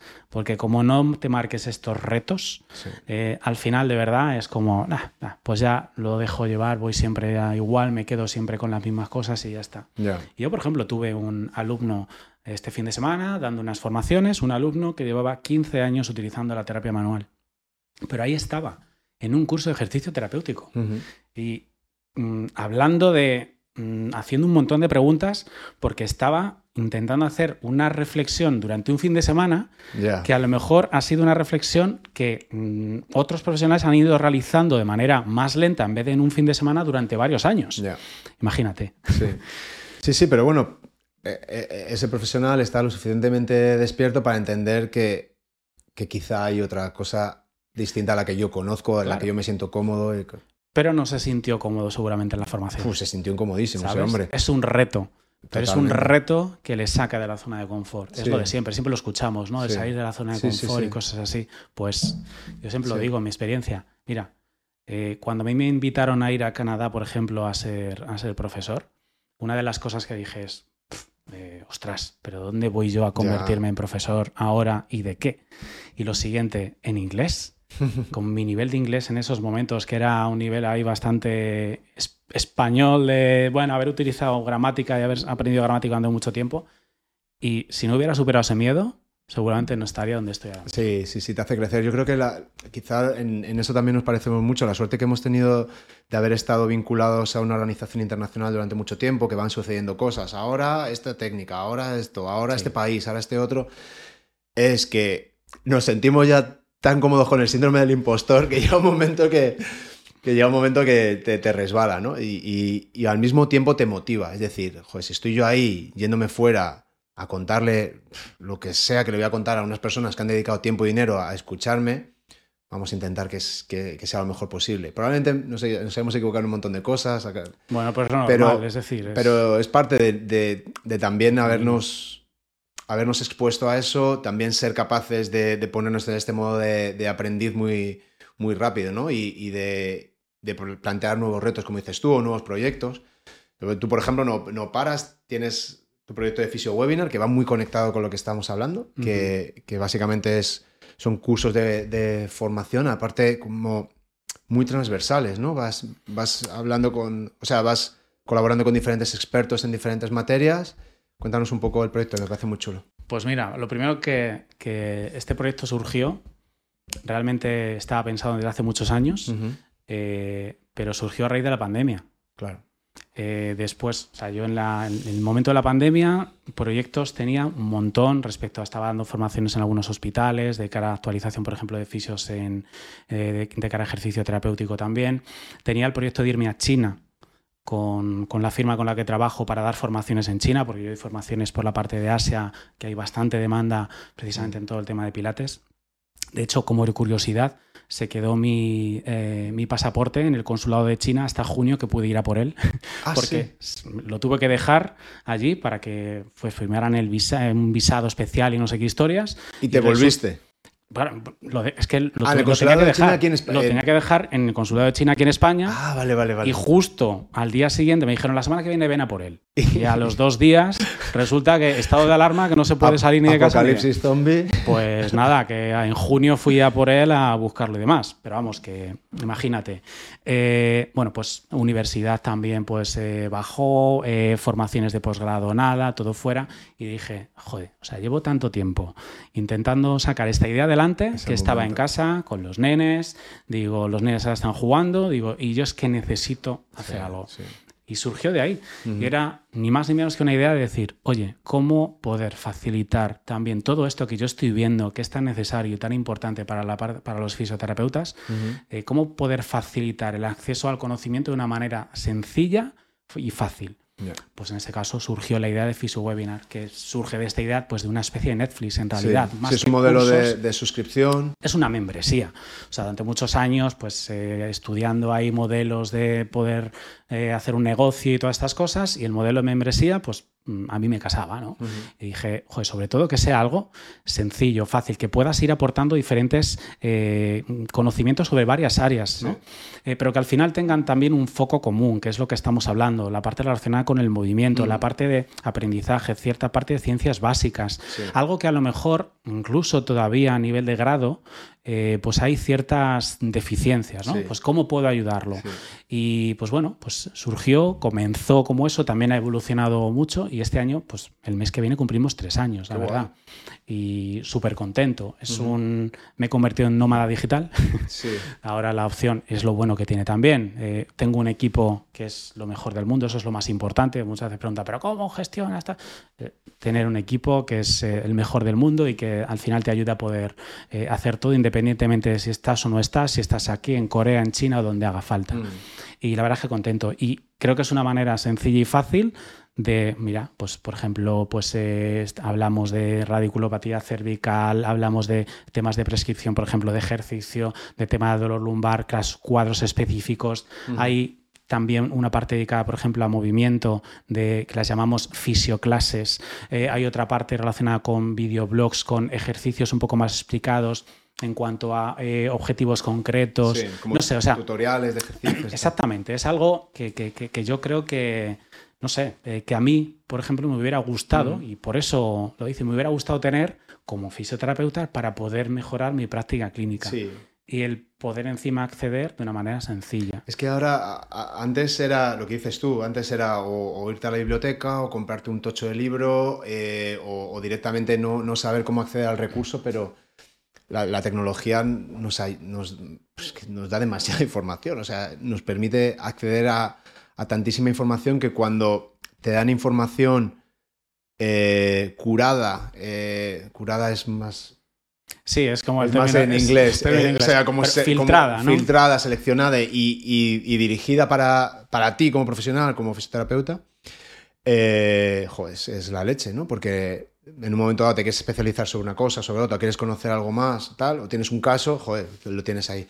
¿Cómo, cómo lo... Me, me- me- resulta curioso, ¿cómo, cómo lo usa la gente? O sea, ¿tienes métricas? ¿Sabes si son fisios que están estudiando o, o que tienen más experiencia o menos? Pues mira, por ahora la- lo que conocemos es que sobre todo son, son fisios que han terminado la carrera. Vale, o sea, ya, Vale. ya, han- ya- o sea, se meten ya cuando ya han terminado. Sí, porque normalmente los contenidos por ahora que, que sí que estamos ofertando son contenidos Más que avanzados, no son contenidos de es decir, no hablamos de anatomía pura y dura, Ya. de conocimientos. Eh, sin embargo, hablamos de a lo mejor una anatomía más específica respecto, pues yo que sé, en la radiculopatía cervical, pues un, consideraciones anatómicas de, pues mira la forma del disco, cómo es triangular, más eh, grueso en la parte anterior que posterior, esto lo que explica es la lordosis cervical, cosas así que al final, incluso esto no lo han aprendido de cara en, una asignatura de anatomía normal, mm. ¿no? Pero por ejemplo, sí que pues estamos haciendo pequeños guiños ahora de cara a estudiantes, que ya no solo sean estudiantes de grado, sino también incluso de un máster o demás, en donde, por ejemplo, vamos a meter una zona nueva que se llama el Rincón del Estudiante, que la hemos lanzado hace muy poquito, eh, que contamos con, con, Mar y con Javi Guerra, con Mar Flores y Javi Guerra, que nos están haciendo una base inicial para ayudar a todas aquellas personas a adentrarse en, oye, eh, ¿cómo puedo hacer un TFG? ¿Cómo puedo hacer un TFM? Y lo digo, y además lo digo así desde el punto de vista de que yo he ayudado en varios TFMs, he sido tutor de TFMs y de TFGs. Y las dificultades que tiene un tutor muchas veces de poder acompañar a, los alumnos es... muy específico. Y luego las dificultades que como alumno tienes, porque por mucho conocimiento que puedas tener de nuevo de la teoría, cuando te mm. vas a enfrentar y tienes delante de ti el más o menos ya seleccionado tema de todas estas cosas, es decir, ¿y ahora qué? pues ahí es donde queremos empezar de alguna manera también a llegar un poco a, pues, eh, a esta parte más, de, mm. más del estudiante. ¿no? ¿Y cómo, cómo, lo usa la gente? Porque claro, cuando, cuando iniciamos un negocio, o sea, tú siempre, o por lo menos yo me planteo, mira, yo creo que las cosas sean así, pero luego el, mercado se comporta como quiere, ¿no? Y al final tienes que adaptar. El, este modelo de suscripción, ¿cuánto lo usa la gente? ¿Lo usa, se, se apunta y se queda? Echan tres meses, se desapuntan, se vuelven a apuntar. ¿Tienes tú esas, esas métricas de cómo las métricas, Las métricas las tenemos y las métricas han superado las expectativas que teníamos. Porque hay de todo, ¿no? Es decir, hay gente que se suscribe, entra un mes y, o sea, es que para que te das una idea, ahora mismo hay 250 horas de contenido audiovisual. o sea que, desde luego, por contenido no es. ¿Y, todo lo produces tú? Eh, bueno, todo lo producimos mm, con profesores que colaboran con nosotros, con gente que colabora de manera normal y mensual también con nosotros. O sea, eh, tienes un equipo que a lo mejor no es fijo, pero con el que, o sea, que la producción la tiene un control tuyo, no le dices a un profe, crea este curso y me lo... tenemos unos plannings, tenemos unos plannings en donde, por ejemplo, ahora mismo cada mes hay lo que se modifica sobre todo es cuadro clínico, ¿vale? Entonces hay un cuadro específico, porque al principio nos enseñó, al principio comenzamos con webinars sueltos de diferentes temáticas. Era un webinar cada semana de unas ciertas cosas, de unas temáticas, ¿no? Sí. Entonces lo que vimos es que empezaba a haber mucha información y que no había una organización. Y entonces esto nos llevó a decir, mm, oye, ¿por qué no lo que hacemos es intentar cada mes eh, intentar aunar cierta información sobre cuadros específicos. Hacer como unos monográficos, ¿no? Donde, Exactamente. Esto, esto es como... A veces eh, en fisioterapia existen estos cursos de cervical, curso de cervical. es como, toma, venga, a ver qué te encuentras por ahí, porque a lo mejor justamente te vas a encontrar lo que tú quieres saber o te vas a encontrar otra serie de cuadros que no vas a ver. Sí, que le faltan los apellidos que, que, realmente defina lo que, lo que va a pasar ahí. Pero sin embargo, en consulta sí que te encuentras muchas veces una persona que tiene, o que realmente has llegado a la conclusión, a través de tus pruebas, diagnósticos o con lo que sea, de, pues hay una radiculopatía cervical, ¿no? Mm. Eh, pongo eso porque ha sido el último cuadro que estamos viendo ahora mismo de ejemplo, ¿no? Pues el poder entender este proceso que a nivel de fisioterapia debería existir, en primer lugar, de conocer cómo se ha podido originar eso. No ya de que esto está ahí, pero conocer un poco las bases eh, fisiopatológicas, eh, si hay una influencia o no a lo mejor a nivel patomecánico. Eh, luego, conocer ciertos diagnósticos diferenciales y luego proporcionar, en base a la evidencia que puede haber actualmente, cuál podrían ser esos abordajes. Pues es un poco un trabajo de que es un trabajo que parece así fácil, pero el poder resumir absolutamente todo esto es complejo. Por eso llamamos muchas veces a gente pues que ya tiene todo ese trabajo muy interiorizado, lo conoce muy bien, y entonces decimos, oye, Queremos, si puedes, que nos aportes tu conocimiento eh, y esto lo reflejaremos en este cuadro aquí. Y aparte, pues vamos complementando y entonces hay un planning de ese mes en donde tenemos estas secciones. Venga, este va a ser el cuadro. Pues entonces tal día, tal día y tal día vamos a meter, eh, pues por ejemplo, vamos a meter test específicos, pues el clúster de tal para los test específicos de la, eh, de la parte radicular cervical, porque esto no se va a cubrir en el cuadro. Por otro lado, entonces intentamos complementar la información para que al final te llega una persona con una radiculopatía cervical a la consulta y tengas ahí una cierta información, hay artículos. Eh, nos encontramos que a nivel de fisioterapia jolín, de mi promoción, no todo el mundo tiene acceso o tiene los conocimientos suficientes para poder entender o poder seleccionar o filtrar eh, aquellos artículos que pueden tener un, interés especial a la hora de poder trabajar a nivel clínico. Entonces, pues seleccionamos artículos, los traducimos, comentamos, vamos a los puntos clave.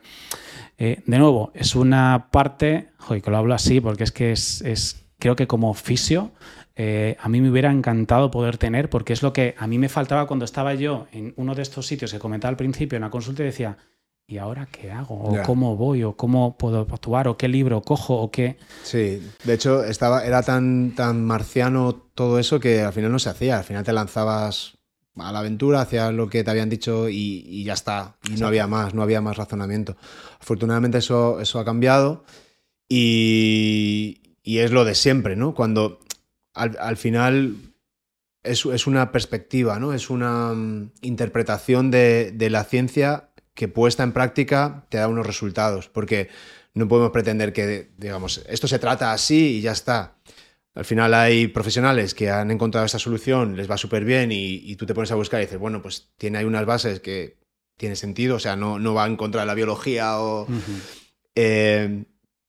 pero otro a lo mejor ha llegado a otra, otra solución, ¿no? Porque claro, ya sabes, luego la ciencia, te digo una cosa y si me da media hora... Te, digo lo contrario. Te, digo lo contrario. Pero, pero bueno, al, final yo creo que eso también nos, enriquece y nos permite hacer. Me interesa muchísimo la parte de tu equipo, que decías, tengo el mejor equipo. ¿Cómo, cómo te organizas tú? Pues mira, la verdad es que a nivel de organización... Eh, un poco a nivel semanal, es como tenemos un poco la plantilla de... Pero ¿cuánta, cuánta, cuánta gente tienes? ¿Cómo te ayudas? Pues ¿Tienes alguien que tienes como un alguien que te Vamos a ver, de equipos. Hay una persona, por ejemplo, que se encarga de redes. Ya. ¿Vale? Beren, que es brutal. Eh, de temas de preparar infografías, de temas de coger el contenido que tenemos y ser capaz de seleccionar aquello que puede llamar la atención. Eh, luego hay otras dos personas que son Raúl y Diego, que son las que están encargadas eh, de todo lo relacionado pues con los videoblogs, por ejemplo tienen las secciones específicas que son las que ellos se encargan a lo largo del mes de ir grabando también y demás. Eh, luego está mi socio, David, eh, que junto conmigo pues hacemos las planificaciones de ir seleccionando, vamos a ver, vamos a coger las métricas, vamos a ir viendo eh, qué puede funcionar más, qué puede funcionar menos. Tenemos a Javi, por ejemplo, que colabora de manera también habitual, a Mara ahora también que es otra colaboradora. Es decir, cada uno de ellos, digamos que tiene unas parcelas específicas en cuanto a creación de contenido. Contenido que también, obviamente, para nosotros es muy importante saber que puede ser lo más interesante a nivel de, la fisioterapia. Sí. Eh, ¿Por qué? Esta es la parte más complicada. Eh, porque las redes, y los digo así, además que es que no tengo ningún problema en decirlo, las redes muchas veces no es realmente lo que hay, eh, digamos, lo que se refleja dentro de la profesión. Las redes dan una imagen de la profesión, pero no es realmente lo que está ocurriendo dentro de la profesión. Ojalá muchas cosas que se ven en redes sí que se reflejaran dentro de la profesión. Eh, pero bueno, hay otra serie de cosas ahí a mejorar. Yo el tema de las redes lo tengo ahí un poco, como siempre digo, atravesado. Me gusta estar ahí, me gusta siempre mantener una cierta distancia. Por eso muchas veces lo de ser activo o no, mira, yo ya se lo dejo a otras personas que bastantes cosas mm. tengo también, también para hacer y demás. Pero bueno, me gusta ser curioso, y me gusta conocer un poco cómo, eh, cómo, se va moviendo mucho la gente en redes y todas estas cosas. Eh, y luego está la otra parte de la parte negocio, que es la parte que a mí me gusta. Esa es la parte que conocí también durante, una durante unas de mis etapas eh, más como de gestor. que es la parte relacionada con, vamos a ver, a mí me gusta, y lo digo así claramente siempre, a mí me gusta coger un proyecto y hacerlo crecer. Sí. Ya está. Me da igual de lo que sea. Me da lo mismo. En este caso, además, tengo la suerte de que el proyecto es propio. Entonces, al ser un proyecto propio, pues obviamente todavía le ponen más ganas, ¿no? Entonces, me gusta mucho el mundo del marketing. Me gusta mucho el mundo de la sociología, de entender un poco hacia dónde se mueve la gente, de escuchar, de ver esto cómo funciona o no funciona, de las métricas, de... Eso me gusta mucho. Y entonces, pues, eh, mi trabajo a día de hoy es intentar entender todo eso. El intentar ver, el intentar hacer pruebas, pues eh, venga, vamos al tema publicitario, dónde invertimos, dónde es mejor, dónde no, eh, todo esto. O sea, ese es mi trabajo a día de hoy. Es, muy interesante, no, a mí, a mí me interesa siempre porque nunca, nunca sabes cómo, Hay gente que funciona con una persona y, lo hace todo y lo tienen todo canalizado. Hay, hay gente que trabaja con, equipos más grandes. Em, pero, pero al final lo considero tan clave para, poder llevar eh, tu vida ¿no? y tus, tus, objetivos a donde quieres que, siempre, siempre soy, curioso con eso, ¿no? ¿Cómo, ¿Cómo se organiza a Pablo? ¿Cómo se organiza tal? Pero, pero evidentemente necesitas un equipo, si no, no puedes, no puedes hacer las cosas. Totalmente. Y, y en, en, un proyecto como, como, el tuyo, me imagino, claro, hay una parte también como de, de investigación y de divulgación que hacéis que lleva tiempo, ¿no? Y, y, y esa, esa, es la, la parte difícil. Por un lado, es verdad que si, yo pudiese, me, no estaría en ninguna red social, porque no, me gusta. Para, para, mí esta es mi red social. O sea, he, descubierto que para yo explicar cómo pienso que soy necesito dos horas. No, no, no, soy terrible haciendo un tweet o, haciendo, o subiendo una foto. a mí me pasa igual. Muchas veces de un tuit parece ya que es como wow y es, al final son unos cuantos caracteres. Joder, aquí es donde realmente al final acabas conociendo un poco más a la persona, ¿no? Claro, no, cualquier persona que haya visto tres o cuatro capítulos ya sabe mucho. Y, aparte no hay trampa ni cartón. Al final llega un momento que dices, joder, después de tantas horas hablando, eh, te van a pillar. Si estás, si estás contando mentiras o, diciendo una cosa y luego la otra, pues algo, algo, algo falla, ¿no?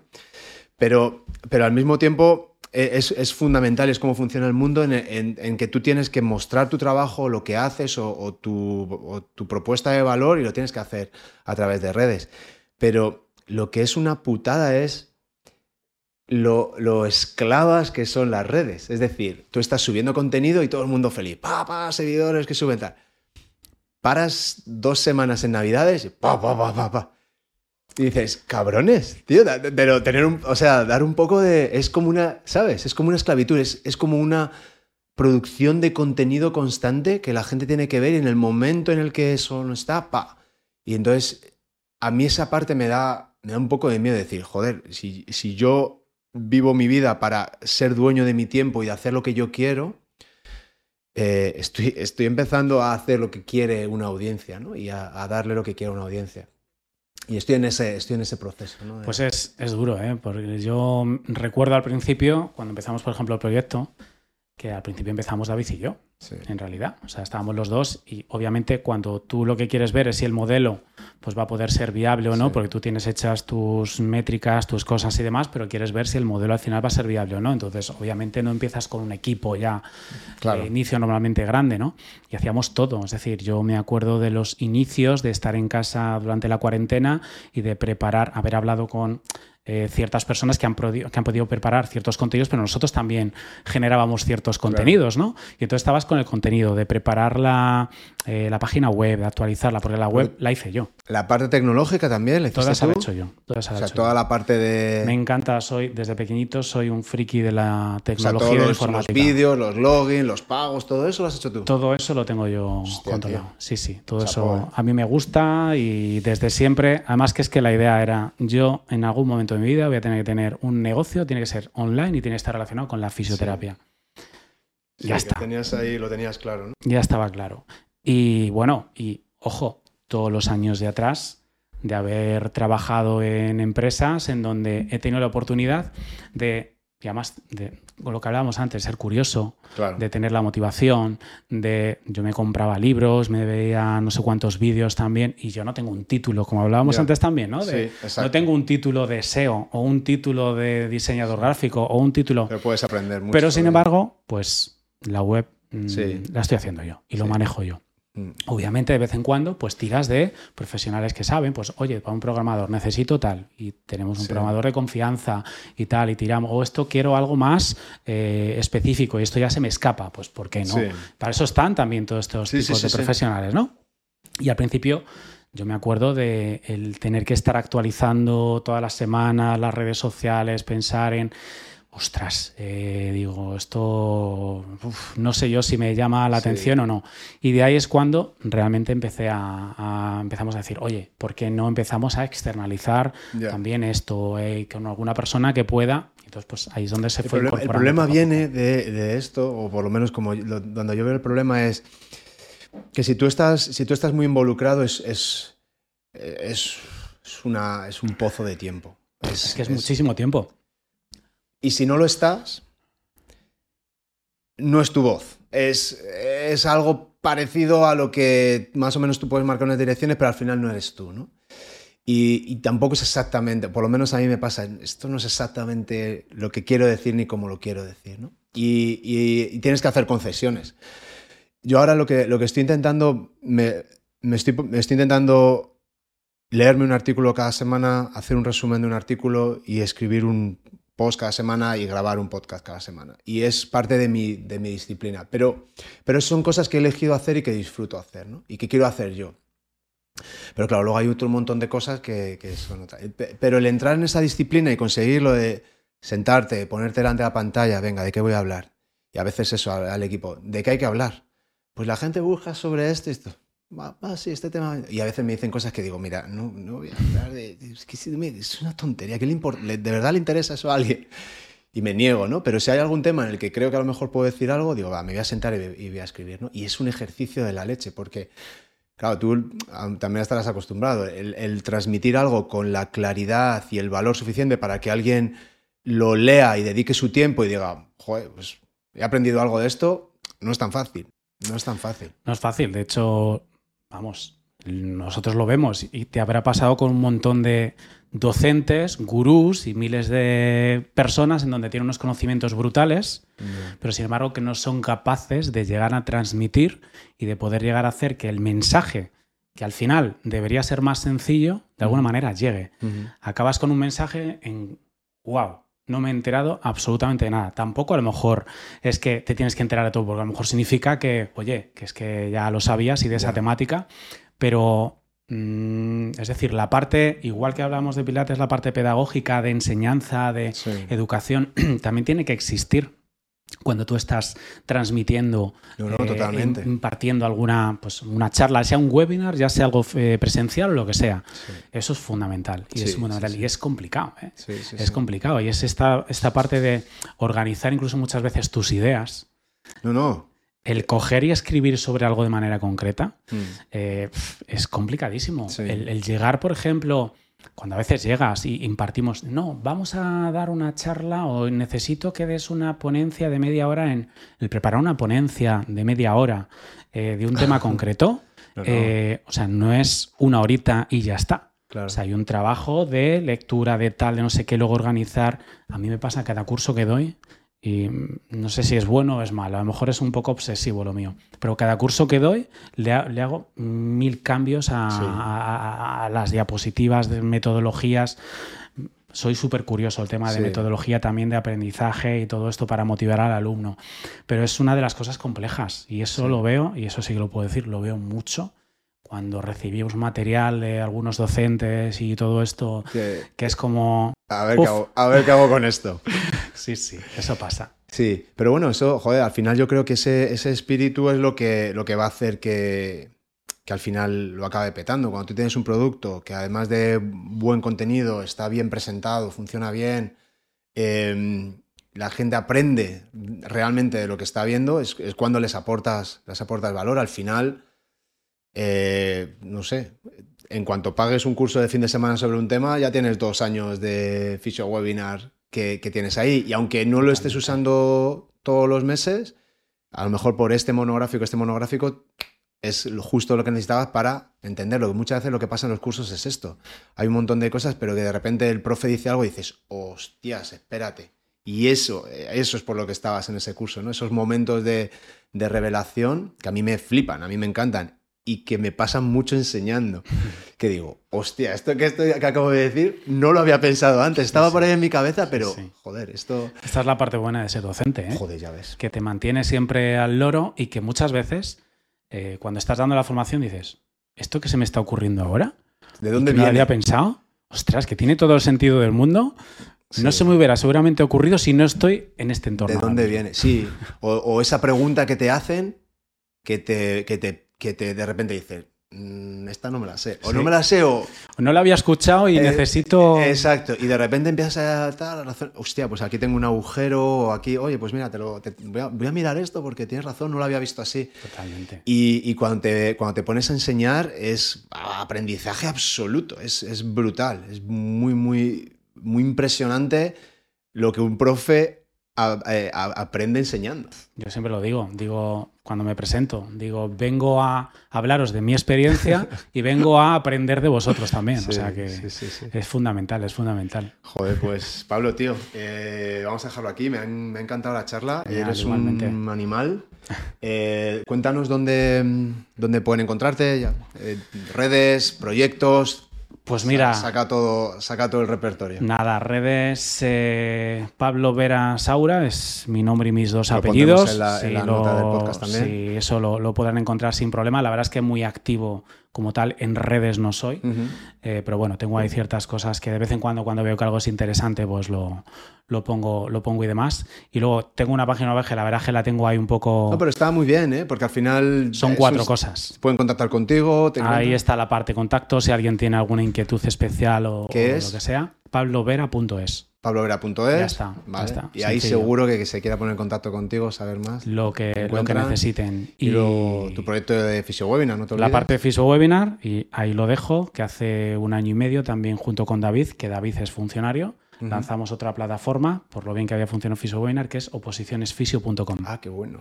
que es una especie de academia online Ajá. para preparar a gente para oposiciones. Muy bien, Sí, ok. muy bien, muy bien. La verdad Sí. que Pa- parece ahora otra vez que la, que la fisio está. O sea, que, que quiere reivindicar ese, ese espacio en lo público, ¿no? En lo sanitario. Y a mí me parece que tiene, que tiene todo el sentido del mundo. Totalmente. Y además yo creo que es que está habiendo esa revolución y la revolución está empezando un poco desde la fisioterapia para arriba, hacia la parte de gestión, ¿no? Donde los fisios están empezando como a empujar muy fuerte, también por la mejora en el conocimiento y Claro. la mejora en los procesos y el decir, oye, que es que estos modelos de trabajo, estos protocolos de trabajo antiguos, pues a lo mejor si queréis ser más costo eficientes, hay, hay que modificarlos, hay que cambiarlos. Claro. Y esto está haciendo que la fisioterapia empuje muy, muy, muy fuerte. Ya. Y sí que se nota, sí que es la verdad que, que se nota. Y nada, contentos la verdad con ese proyecto Qué también. guay. Pues muchísima suerte con los proyectos y con estos y con los que vendrán, porque ya te veo que no vas a parar. Pues no sé, por ahí sigo dándole vueltas a muchas cosas. Esperemos nada. que no pare nunca. Estaremos pendientes y nada, un placer y nos vemos en la próxima. Pues nada, igualmente. Gracias, Pablo. Gracias por invitarme.